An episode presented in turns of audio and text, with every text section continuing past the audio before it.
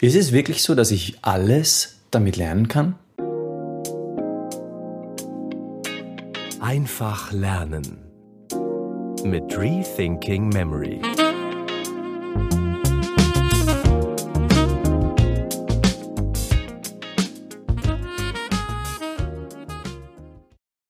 Speed Learning Techniken wie der Gedächtnispalast, das sind echt faszinierende und effektive Techniken, um alles schneller zu lernen als je zuvor. Aber ist es wirklich so, dass ich alles damit lernen kann? Welche Fächer kann ich denn nicht damit lernen?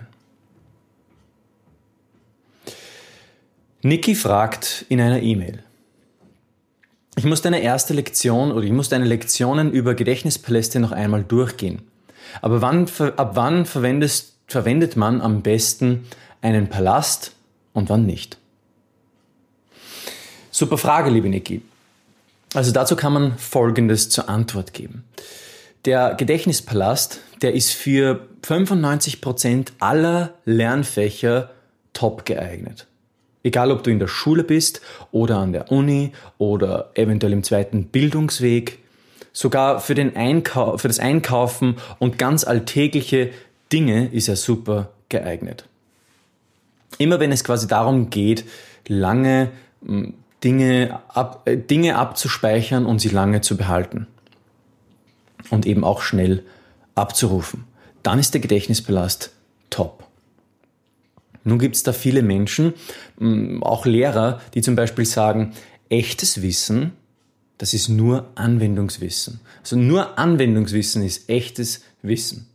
Es nützt nichts, wenn meine Schüler stur Wissen auswendig lernen. Sie müssen in der Praxis das Wissen auch anwenden können. Gut, diesen Punkt verstehe ich. Alles Wissen, das wir uns aneignen, sollte nie nur reines Kopfwissen sein und bleiben, sondern uns ja auch und anderen Menschen vor allem dienen. Aber Anwendungswissen gegen Faktenwissen auszuspielen, das ist nicht weise. Denn ohne Faktenwissen gibt es kein Anwendungswissen. Ohne Faktenwissen gibt es kein Anwendungswissen. Der beste Chemiker wird seine chemischen Reaktionen nicht anwenden können, wenn er nicht zuvor tausende chemische Verbindungen und Reaktionen gelernt hat. Das wäre quasi wie ein Haus zu bauen, ohne vorher das Fundament zu legen. Ich will nur Anwendungswissen, sagt da jemand. Und da baut er sich die Mauern hin, ohne vorher ein Fundament zu legen. Das wird wohl, was wird wohl passieren mit diesem Haus, wenn der nächste Sturm daran klatscht? Es würde zusammenfallen wie ein Kartenhaus. Wir sehen also, Anwendungswissen braucht ein Fundament.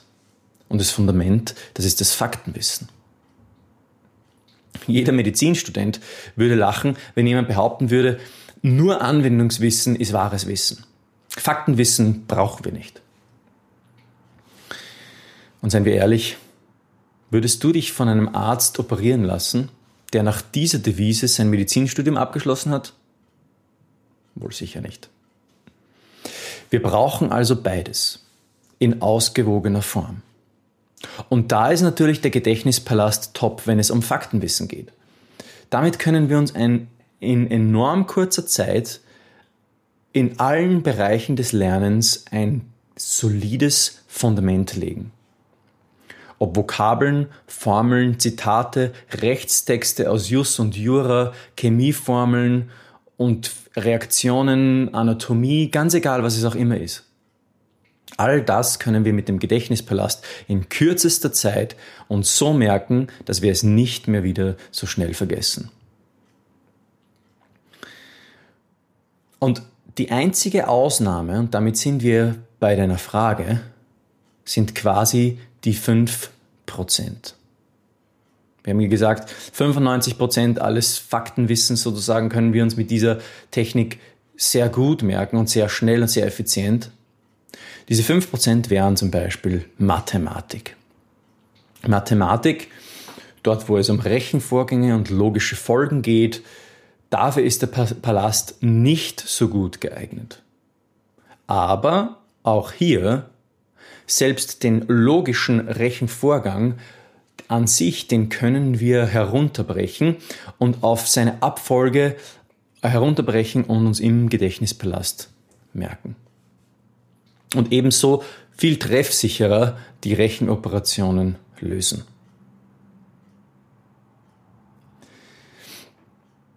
Aber wir werden natürlich bei Mathematik nicht so viel in unseren Gedächtnispalast gehen, wie jetzt zum Beispiel beim Vokabellernen oder bei der, beim Grammatiklernen. Ich hoffe, das beantwortet deine Frage, liebe Niki. Und ich freue mich, wenn ich wieder von dir lese natürlich. Und deshalb auch die Frage an, an die Zuhörer und Zuseher hier, was willst du schneller lernen und nie wieder vergessen? Schreib mir deine persönlichen Fragen, die ich hier im Podcast für dich beantworte, indem du dich auf rethinkingmemory.com slash community zum kostenlosen Rethinking Memory, zur kostenlosen Rethinking Memory Community anmeldest. Und dann schreibst du mir einfach deine Fragen, indem du auf eine meiner E-Mails antwortest. Und vergiss auch nicht, uns auf YouTube zu folgen. Die Zuseher können das ganz komfortabel hier unten im Abonnieren-Button mit dem Abonnieren-Button tun und die Podcast-Hörer finden den Link dazu in der Episodenbeschreibung. Ich freue mich von dir zu lesen. Bis zur nächsten Episode. Ciao.